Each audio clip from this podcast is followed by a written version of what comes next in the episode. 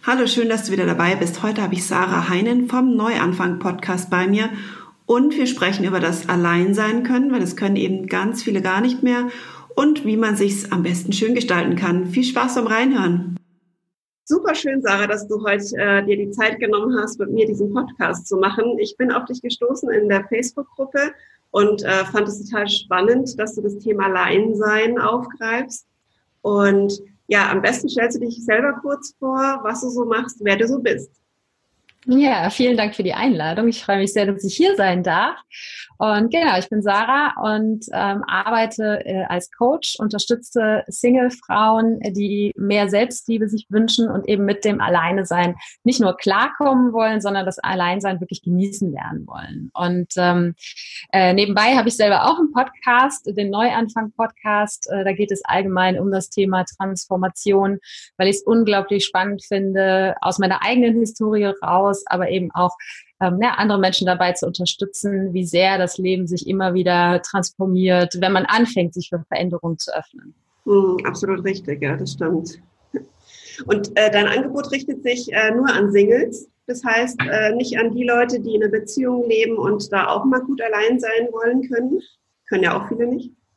Ja, ja. Also äh, grundsätzlich glaube ich, dass es ein Thema ist, was für alle Menschen wichtig ist. Äh, ich finde, das Alleine sein und eben, wie gesagt, nicht nur das Aushalten, sondern wirklich ja mit sich selbst im Reinen sein, mit sich selbst sein können, ohne sich ständig auch ablenken und beschäftigen zu müssen mit dem Smartphone, mit dem Fernseher, ähm, oder sei es auch mit dem Buch, ja, was ja durchaus qualitativ gut sein kann, aber ohne ständig eine Ablenkung zu suchen. Diese Fähigkeit des Alleinseins ist, glaube ich, für jeden Menschen unglaublich wertvoll, mhm. weil es einfach eine Zeit ist, wenn man sich die gönnt, diese Zeit mit sich selbst alleine zu sein, ähm, in der man wirklich mit sich selbst in Kontakt kommt und dadurch sich viele Fragen, die man vielleicht im Leben hat, äh, ganz egal auf was sie sich beziehen, beantworten kann. Weil ich der Überzeugung bin, dass alle Antworten, die wir suchen, in uns liegen.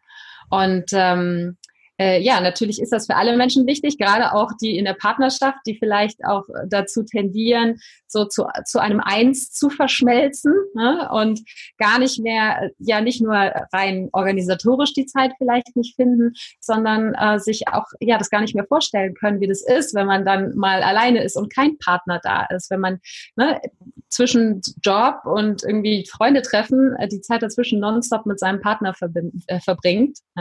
Also auch für die Menschen ist es unglaublich wichtig, ich habe mich jetzt einfach nur auf Single-Frauen spezialisiert, weil ich da viel auch aus eigener Erfahrung sprechen kann und viel weitergeben kann von dem, was ich selber durchgemacht habe und ähm, deshalb einfach gesagt habe, ich fokussiere mich auf Single-Frauen. Aber grundsätzlich äh, sind auch andere Menschen herzlich willkommen ähm, beim Coaching. Die Gruppe, die Facebook-Gruppe, die du gerade schon angesprochen hast, die richtet sich tatsächlich einfach nur an Single-Frauen und tatsächlich auch nur an Frauen. Das heißt, hat nichts damit zu tun, dass ich irgendwie Männer ausschließen will, sondern einfach, weil ich auch da einen, einen sicheren Rahmen für die Frauen schaffen möchte und auch durch die Arbeit, die ich in der Vergangenheit schon gemacht habe, mit Women's Circles, Kakaozeremonien, ähm, die Erfahrung gemacht habe, dass äh, vielen Frauen es schwerfällt, sich zu öffnen, wenn äh, es eine gemischte Gruppe ist. Mhm. Und ähm, auch wenn ich hoffe, dass wir irgendwann dahin kommen, dass das für uns alle kein Problem mehr ist, ganz egal, äh, ne, welche Geschlechterkombination zusammenkommt. Aber ähm, jetzt im Moment richtet es sich einfach in erster Linie an Single-Frauen, um diesen Frauen, wie gesagt, den geschützten Rahmen geben zu können in der Facebook-Gruppe. Vor allen Dingen, die, die können sich ja dann zu dir entschließen im Prinzip in deine Gruppe. Gibt es sicher wahrscheinlich auch andere Gruppen, die dann gemischt sind. Aber du stellst natürlich den Rahmen dar für die Frauen, die das vielleicht auch so wollen. Und das finde ich auch schön, dass man sich ja heutzutage wirklich aussuchen kann, wo gehe ich hin, wo fühle ich mich äh, ja hingezogen. Und das finde ich auch total wichtig, dass äh, es die Möglichkeit gibt, dass man unter sich bleibt. Und diese Vermischung der Geschlechter ist ja sowieso heute eine ganz andere, wie wir vor einiger Zeit hatten.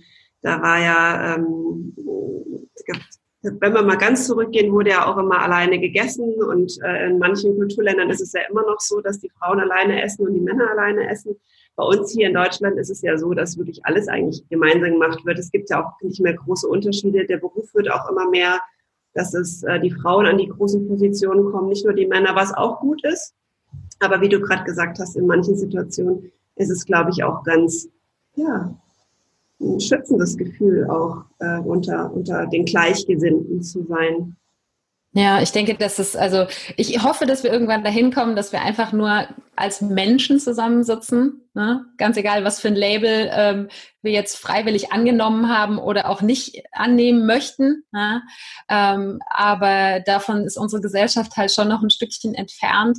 Und ähm, ich denke, dass es einfach gerade ja wichtig ist, dass ähm, oder das ist das, was wo, dem ich mich gewidmet habe, ne? gerade die Frauen zu unterstützen, ähm, weil ich glaube, wenn ich kann halt nur sozusagen eine eine kleine Zielgruppe bedienen. Ne? Und ähm, ich habe mir die Frauen ausgesucht, weil ich denke, dass wenn, wenn Frauen sehr in, in ihr Mitgefühl kommen, wie gesagt, das gilt eigentlich für alle Menschen, ne? ich arbeite nun mal einfach nur mit Frauen zusammen, ähm, dass äh, wenn wir in unser Mitgefühl kommen, dass es dann eben irgendwann egal ist. Ne? Auch was wir für lang ja gewachsene Geschlechterrollen auch haben in unserer Gesellschaft. Im Endeffekt sind wir alles Menschen und mit einem ganz kleinen ne, Unterschied, äh, den ich aber im Miteinander ja hoffentlich irgendwann, dass er hoffe sehr, dass er sich irgendwann auflöst ne, und wir uns einfach als als Menschen begegnen können. Ja, das ja. glaube ich auch. Aber ich glaube trotzdem auch, dass Frauen sowohl auch Männer Schwierigkeiten haben mit dem Alleinsein. Ich glaube nicht, dass es geschlechterabhängig ist. Ähm, aber trotzdem, ich kenne auch wirklich in meinem Bekanntenkreis unheimlich viele, die das nicht sein können. Also die können wirklich nicht alleine sein. Für die ist das eher eine Bestrafung. Die laufen da ganz nervös durch die Wohnung oder suchen sich irgendwelche Ablenkungen. Da weiß ich natürlich mittlerweile, woran es liegt, weil sie sich einfach vielleicht Angst haben, mit sich zu beschäftigen ähm, oder auch gar nicht wissen, was sie mit sich anfangen können. Welche Erfahrungen hast du da gemacht? Ja, ganz genau das, was du gerade gesagt hast. Ne? Also, dass ähm, einmal vielleicht sogar eben wirklich die Angst davor da ist, wenn ich alleine bin, was kommen dann für Gedanken hoch, was kommen für Gefühle hoch. Gerade wenn man vielleicht jemand ist, der Jahre, Jahrzehnte vieles so unter den Teppich gekehrt hat. Ja? Ich vergleiche das immer so ein bisschen mit einem, einem Dampfkochtopf. Wenn du äh, in diesem Dampfkochtopf immer mehr ähm, an emotionalen ähm, ja, Erfahrungen und an Dingen, mit denen du dich vielleicht äh, Konflikte oder so, mit denen du dich nicht auseinandergesetzt hast, eine Familienhistorie, mit der du dich nicht auseinandergesetzt hast. Wenn du das alles über Jahre in diesen Dampfkochtopf äh, stopfst, äh, dann ähm, hat man natürlich Angst, dass irgendwann der Deckel hochfliegt. Ne? Und äh, wenn man dann ähm, ja sich ständig ablenkt, wie wir eben schon gesagt haben, mit Smartphone, mit mit Arbeit zum Beispiel, ja, oder Essen, ganz viele verschiedene Möglichkeiten. Beziehungen zum Beispiel ist auch ein, ein äh, Weg, den viele Menschen wählen, um sich von sich selbst ähm, abzulenken. Aber wenn man dann ständig sozusagen ja beschäftigt ist, auf welche Art und Weise auch immer, dann ja kommt es halt nie dazu, dass dieser Dampfkochtopf dann mal aufgeht und man kann auch nicht die Möglichkeit sozusagen dosiert den Dampf abzulassen. Ähm, äh, das passiert eben erst, wenn man anfängt, Zeit mit sich selbst zu verbringen. Oder und dass man gut, wenn er dann wirklich einfach aufspringt. Genau, das ist halt die Alternative. Ne? Ähm, irgendwann äh, ist der Druck zu groß in dem Dampfkochtopf. Äh, das ist dann der Punkt, wo Menschen vielleicht in einem Burnout landen oder äh, wo eine Beziehung in einem riesigen Drama endet äh, ne? oder wo ein riesiger Streit mit der Familie losbrennt, wo gesundheitliche Probleme auftauchen. gibt ganz viele verschiedene Arten und Weisen, wie dann dieser Dampfkochtopf zum Explodieren kommen kann. Ähm, und ich sehe im Alleinsein, wenn man anfängt, sich das zu trauen, auch wenn man es vielleicht noch nie wirklich gemacht hat. Und gerade das erlebe ich halt in meiner Arbeit sehr, sehr oft, dass, ähm, dass Frauen da oder eben, ich sage jetzt einfach mal Menschen von ähm, ähm, von der Jugend an von einer Beziehung in die nächste, in die nächste, in die nächste ähm, immer so reingerutscht sind und eigentlich nie wirklich alleine waren und das eben auch einfach nicht gelernt haben und dadurch, wenn sie ständig in Beziehungen waren, eben auch nie wirklich ähm, ja sich selbst so weit kennengelernt haben, dass sie wirklich wissen, was will ich eigentlich? Wer bin ich eigentlich? Ne? Welche, welche Werte sind mir wichtig in meinem Leben? Was sind eigentlich meine Bedürfnisse? Das sind alles Dinge, die oft dann auftauchen, wenn die Menschen das erste Mal gezwungenermaßen alleine sind. Und das sind natürlich Dinge, wenn man die eben, wenn man das mit 30, 40 Jahren oder so merkt und eben diese 30, 40 Jahre sich nie mit sich selbst wirklich beschäftigt hat, dann kann einem das verdammt viel Angst machen. Ne? Ja, und äh, immer sofort die, die parate Lösung, die man vielleicht auch gerne hätte. Das ist, glaube ich, das, was auch den meisten dann noch mehr Angst macht, weil sie denken, was, wer bin ich eigentlich? Ist so eh eine ganz große Frage, wer bin ich eigentlich? Ähm, sie meinen dann, es ist von, musst du von, von jetzt auf gleich die Antwort kommen. Das kann ich jetzt so nicht bestätigen, weil ich glaube, das ist einfach auch ein Prozess. Du musst dich selber auch mal kennenlernen. Du darfst äh, ja einfach neue Seiten auch mal an dir kennenlernen. Weil wenn du immer nur in der gleichen Schiene fährst, wirst du dich auch nicht wirklich kennenlernen. Weil du musst auch mal, so sehe ich es zumindest, über deine Grenzen hinausgehen und zu gucken, wie reagiere ich da, wie ist das, oder? Das genau, die berühmte Komfortzone. Ne? Ja, ähm, ja, es ist halt, äh, wenn, du hast es schon richtig gesagt, es ist, eigentlich finde ich, ist es die größte Frage, die wir stellen können. Wer bist du? Ja? Und wenn du dem, wenn du Menschen diese Frage stellst, dann kommt meistens sowas wie, ja, ich bin Sarah. So habe ich ja eben auch angefangen. Ne? Ich bin Sarah, äh, ich bin 40 Jahre alt, äh, ne? ich habe den und den Job, ich komme da und daher und so. Lauter so Dinge im Außen, ja, ein Namen, den wir uns noch nicht mal selber ausgesucht haben, ja, ein Alter, was einfach passiert, ein Job, den wir uns zwar vielleicht selber ausgesucht haben, der aber im Endeffekt meistens sehr wenig Rückschlüsse auf unsere Person zulässt und all diese Dinge im Außen. Und dahin zu kommen, wirklich in die, in die, in die eigene Seele eben zu schauen und auf die eigene Essenz zu schauen, das braucht einfach Zeit. Gerade wenn man einfach 30, 40 Jahre sozusagen mit dieser konstruierten Identität gelebt hat, dann da, so ich vergleiche es auch mal gerne mit einer Zwiebel, ne? eine Schicht nach der anderen abzulösen und das ist eben nichts, wo man sagt so, okay, jetzt gehe ich mal eine Woche ins Yoga-Retreat oder jetzt setze ich mich mal ähm, zu Hause hin und mache eine Meditation und danach weiß ich, wer ich bin, ähm, sondern da geht es einfach darum, im Prinzip jahrzehntelange äh, ja, äh, Konditionierung auch und, und eine Geschichte, die wir uns um uns selbst herum gebaut haben, die Stück für Stück auch abzutragen und wirklich ähm, ja hinter den Vorhang zu schauen und zu gucken, wer bin ich wirklich. Und ja, das ist so ganz richtig, das ist definitiv ein Prozess. Und das ist auch was, was ich immer wieder in meiner Arbeit merke, gerade wenn man vielleicht äh, so das erste Mal ähm, ja, von diesem Honig sozusagen probiert hat, sich mit sich selbst auseinanderzusetzen äh, und die ersten Erfolgserlebnisse hat, dann will man immer noch mehr und mehr und mehr und wünscht sich, dass es noch schneller geht. Ähm, aber ja, das ist das System, das braucht einfach auch Zeit, um hinterherzukommen. Und was sich über Jahrzehnte eingeschliffen hat, das kann man eben nicht erwarten, dass sich das über Nacht auflöst. Mhm das, das sage ich auch immer. Und da ist es eigentlich das Beste, wirklich so früh wie möglich anzufangen, mit sich selbst zu beschäftigen. Ich finde es ganz toll, dass es mittlerweile schon ähm, auch bei den Jugendlichen angekommen ist, dass sie sich da eigentlich schon fast mehr beschäftigen als, ich sage jetzt mal, die über 50-Jährigen. Ähm, die haben da schon ein ganz anderes Bewusstsein für. Jetzt wird es in der Schule ja aber nicht gelehrt, sondern ich weiß nicht, irgendwie muss es doch irgendwo vom Aus, von außen kommen über ihre ganzen YouTube-Channels. Ich weiß es nicht. Ich habe mich da noch nicht so richtig äh, mit den Jugendlichen auseinandergesetzt. Aber ich habe so den Eindruck, dass die wirklich manchmal weiter sind schon vom mentalen her und von der mentalen Einstellung als die eben über 50-Jährigen beispielsweise. Es gibt da natürlich auch andere. Ja, äh, ja.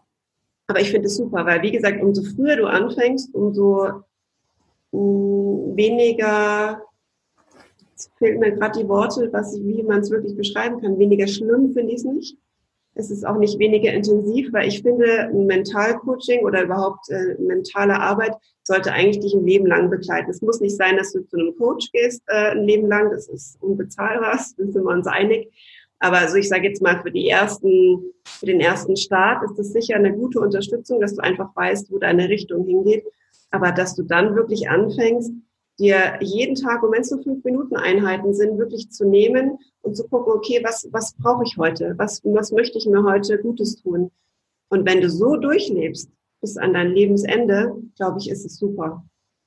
Ja, ja, also es ist äh, das Essentielle, dabei sich selbst kennenzulernen, ist eben die Verbindung zu sich selbst. Ne? Und auch die, die innere Stimme, Intuition, wie auch immer du es nennen magst, das wieder zu hören. Und das ist halt das, was ganz, ganz viele Menschen, die eben nicht früh damit angefangen haben, verlernt haben.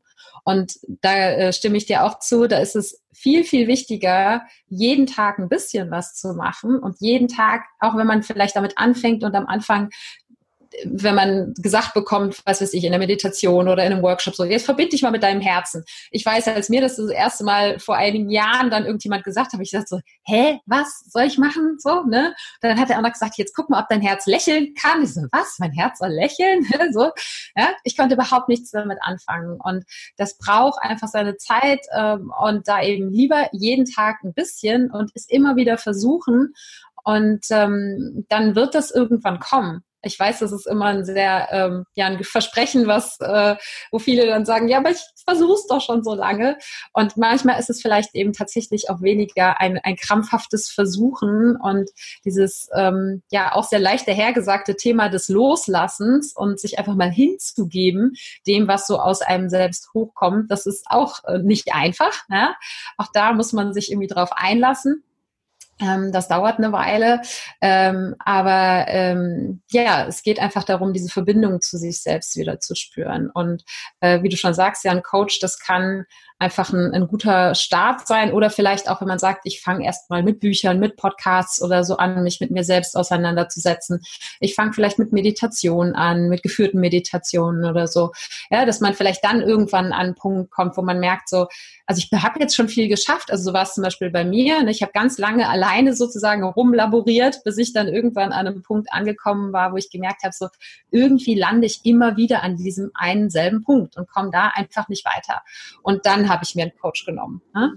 Ähm, am Anfang wusste ich noch gar nicht, dass es sowas gibt. Ne? Deshalb habe ich dann einfach erstmal selbst losgelegt. Und ich denke, so geht es eben vielen.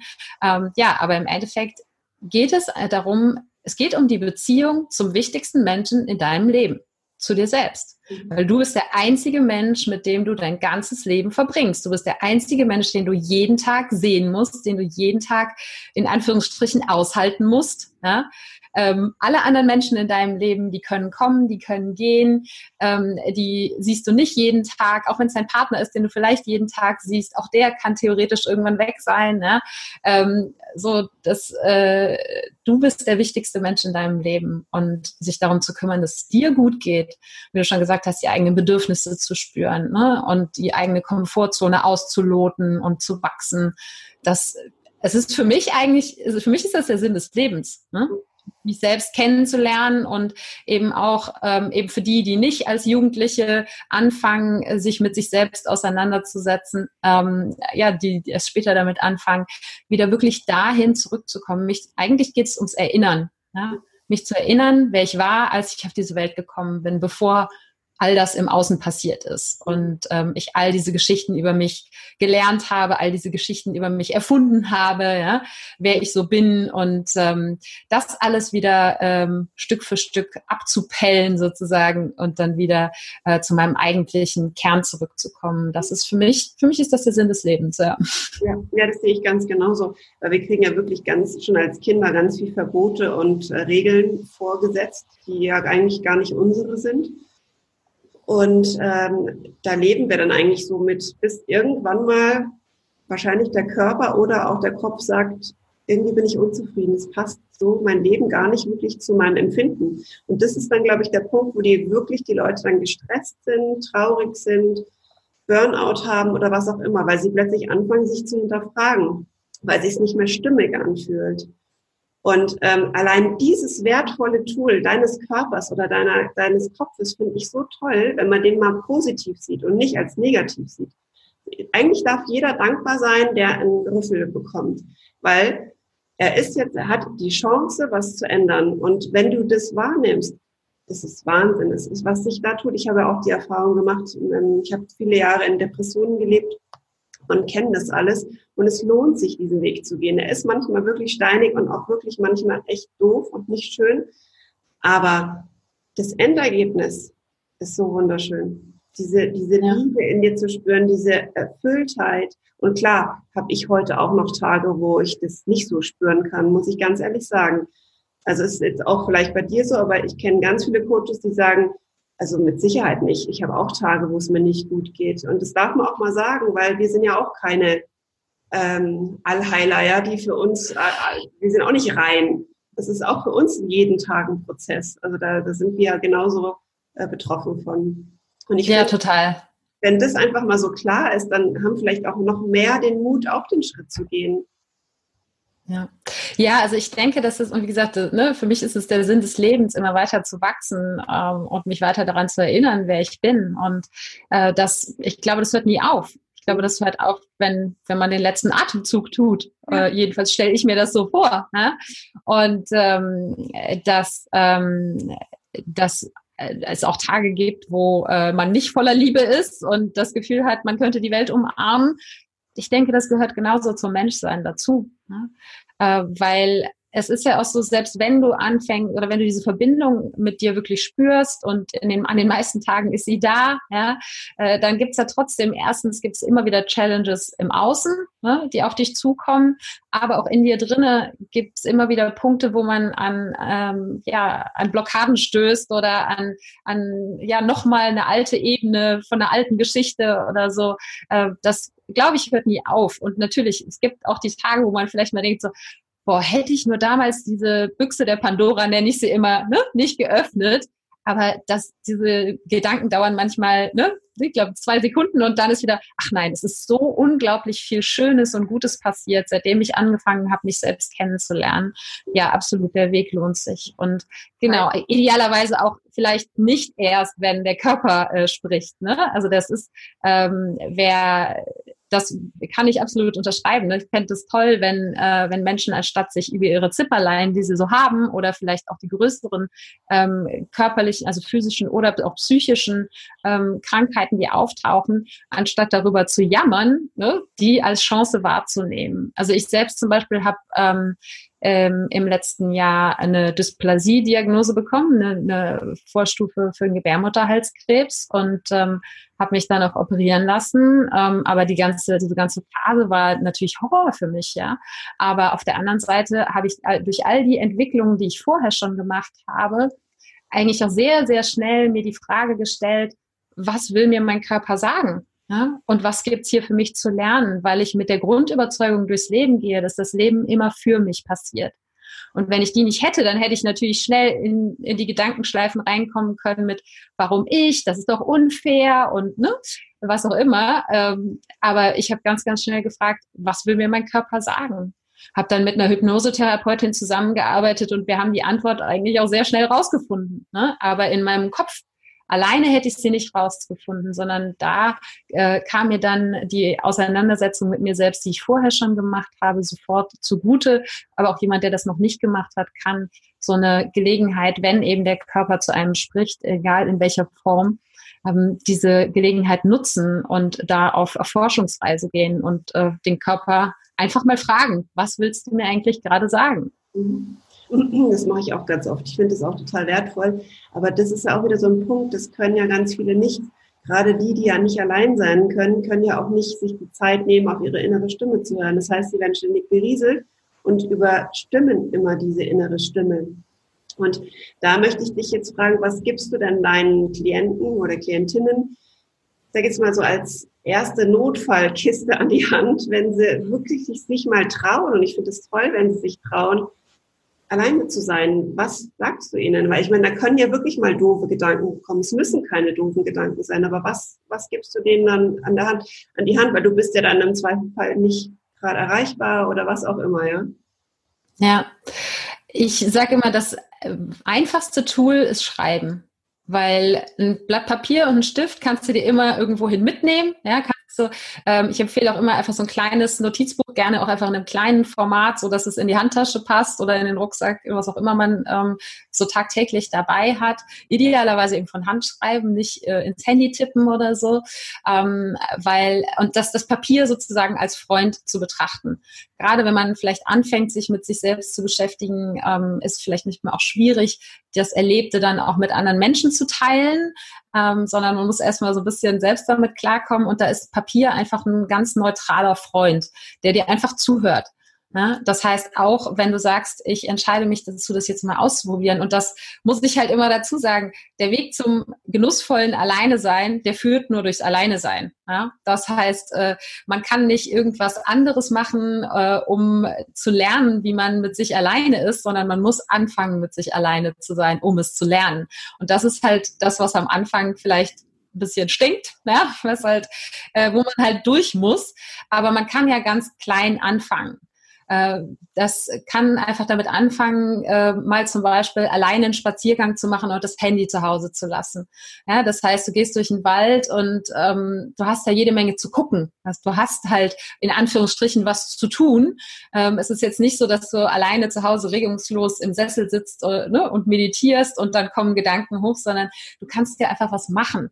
Aber versuch auch mal wieder Dinge alleine zu machen und ähm, äh, eben nicht ständig in irgendeiner Form abgelenkt zu sein. Und ähm, ich habe jetzt eine, über das vielleicht so als kleine kleine Randnotiz zum Thema Smartphone eine sehr interessante ähm, äh, Studie ge gehört. Also ich habe im Podcast darüber gehört, ähm, dass die Menschen immer größere Probleme haben, sich über längere Zeit, Zeiten zu fokussieren. Ja, das heißt, in der Arbeit zu fokussieren, beim Buchlesen zu fokussieren, einfach weil äh, die Gehirne ständig hin und her switchen zwischen Smartphone hier und äh, E-Mails da und ne, äh, wer, wer das sein, sein Gehirn auf diese Art und Weise in Anführungsstrichen negativ trainiert, der wird immer größere Probleme damit haben, sich über einen längeren Zeitraum zu fokussieren. Und das ist so ein netter Neben Nebeneffekt, wenn man anfängt, alleine mit sich zu sein und diese Zeit eben nicht mit dem Smartphone zu füllen. Und ich glaube, es ist einfach heute die größte Ablenkung, ähm, der wir äh, so ausgesetzt sind oder der wir uns selbst aussetzen. Und das einfach mal wegzulassen. Ähm, und sei es einfach nur eine Stunde am Tag, wo man das Ding mal auf Flugmodus stellt und in dieser Zeit mit sich ist. Ne? Wie gesagt, das äh, Papier ist da ein sehr, sehr guter Freund. Ähm, gerade auch wenn. Schreibst du dann die Sachen, also die Gedanken drauf, die, die dir kommen?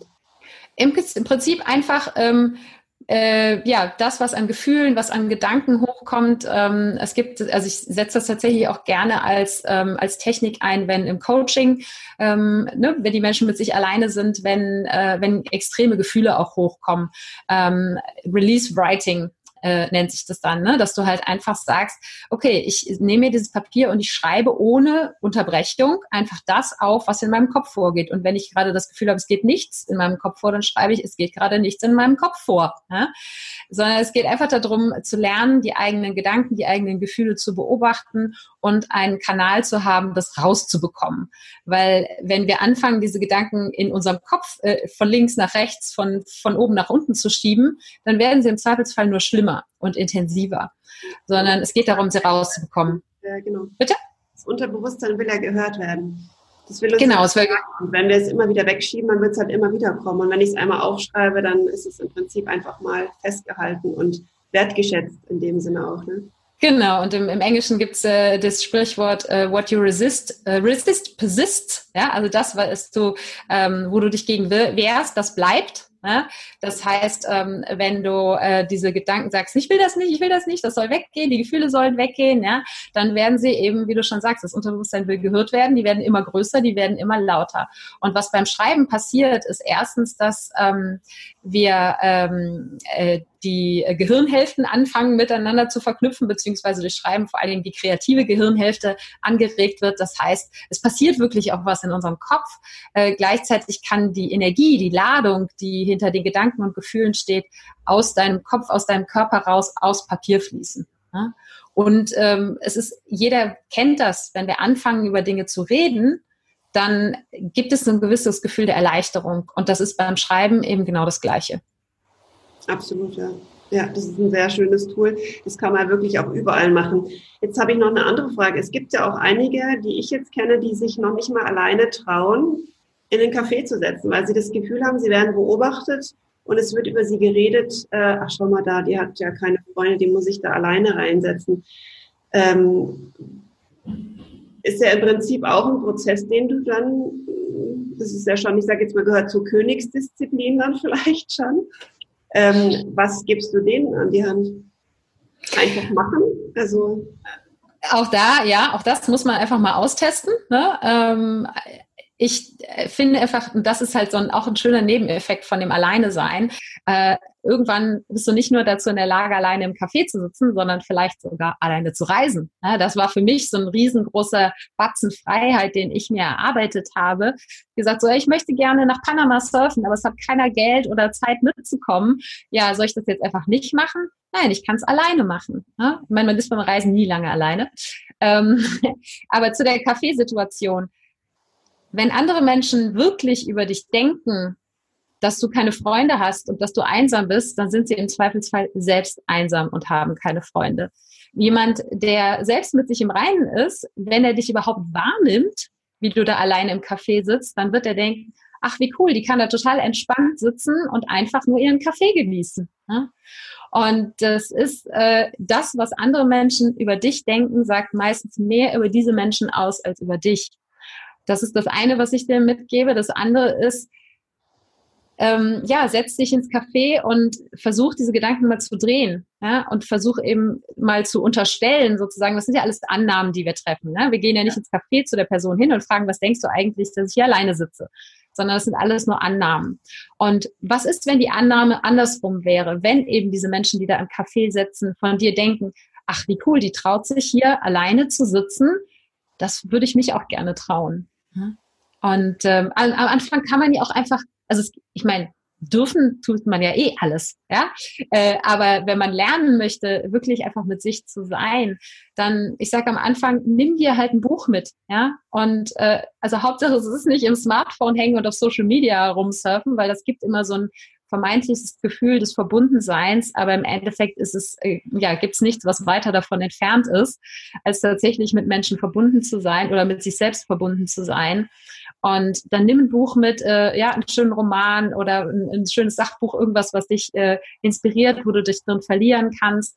Und äh, dann, ähm, ja, beschäftige dich erstmal mit dem Buch und irgendwann gelingt es dir vielleicht auch, das Buch beiseite zu legen und einfach nur den Geschmack des Cafés wahrzunehmen und auch einfach andere Menschen zu beobachten, kann ja auch unglaublich viel Spaß machen.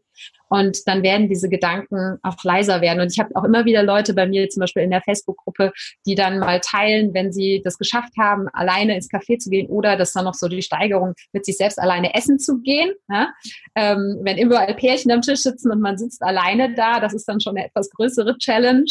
Aber wenn man das geschafft hat, da sind wir wieder bei der Komfortzone, ja, das ist so ein großes Erfolgsgefühl, dass ähm, ja dann man auch merkt, so hey, guck mal, ich lebe noch und es hat vielleicht sogar ein bisschen Spaß gemacht. Ne?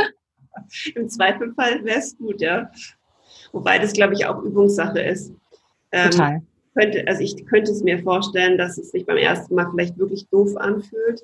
Aber allein sich da mal auf die Schulter zu klopfen und zu sagen, hey, super, ich habe das jetzt wirklich gemacht. Und wenn es nur kurz war und sich vielleicht ein bisschen komisch angefühlt hat, beim nächsten Mal ist es schon nicht mehr so. Weil ich einfach ja. weiß, wie es sich schon anfühlt oder wie es sein wird. Und dann bin ich schon viel selbstbewusster und gehe da ganz anders ran. Und ich, was du vorhin auch gesagt hast, finde ich ganz toll, dass diese Gedanken, die wir teilweise selber hegen, was andere über uns denken könnten, das sind ja unsere Gedanken. Und ähm, das ist, weil ich finde, wenn man das so weiß und einem das so bewusst wird, dann wird es auch alles viel, viel weniger wert, was andere denken. Weil letztendlich ist es ja auch nicht wichtig, was andere über uns denken, sondern wir sind wichtig. Was denken wir über uns? Und oft, wie du auch schon ganz zu Anfang gesagt hast, sind wir ja unser ärgster Feind manchmal, ja. Ja, ja wir haben einfach diese, diese Stimme, die, die man eben unter anderem den inneren Kritiker nennen kann. Ne? Und ähm, das ist das ist ein ganz, ganz wichtiger Schritt auf dem Weg äh, zum genussvollen Alleine sein, zu lernen, dass das nicht wir sind, dieser innere Kritiker, der da sagt, du bist einsam, du hast keine Freunde und überhaupt, du bist nichts wert und was kannst du eigentlich? Ja? Diese vernichtende Stimme, die, die so hart zu uns ist, das sind nicht wir. Und da zu lernen, das, sondern das ist, ne, das ist die Summe all der Stimmen, die wir in unserer Kindheit und Jugend und vielleicht auch noch im Erwachsenenleben, aber vor allen Dingen in der Kindheit und Jugend gehört haben. Ja, von unseren Eltern, von unseren Lehrern, von irgendwelchen gemeinen Mitschülern äh, oder wem auch immer. Ja?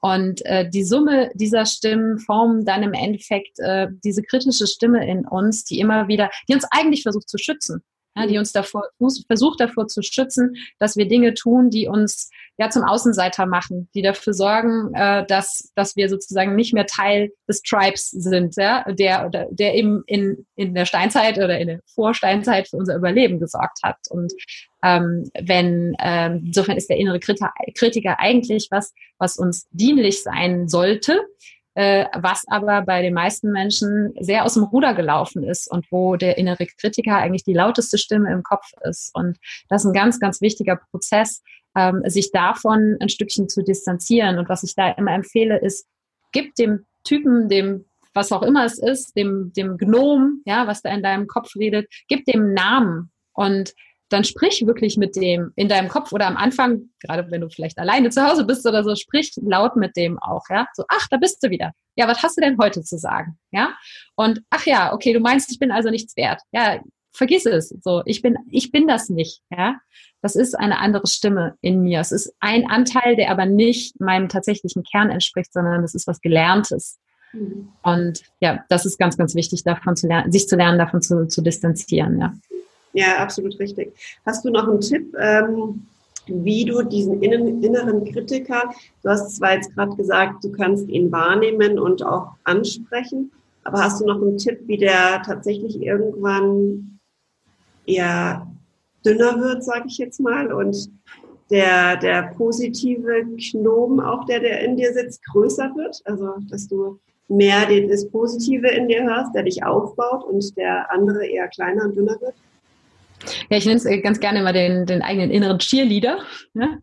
Okay. Äh, Cheerleader einen anfeuert. Ähm, ja, also das ist, es ist von, man geht im Prinzip von zwei Seiten ran. Ne? Einerseits geht es eben darum, diesen inneren Kritiker, wie gesagt, den wahrzunehmen. Und das ist erstmal das Wichtigste, was er auch will, ne? dass der wahrgenommen wird und dass man dann, man kann auch einfach mal sagen, hey, danke, dass du versuchst, mich zu schützen.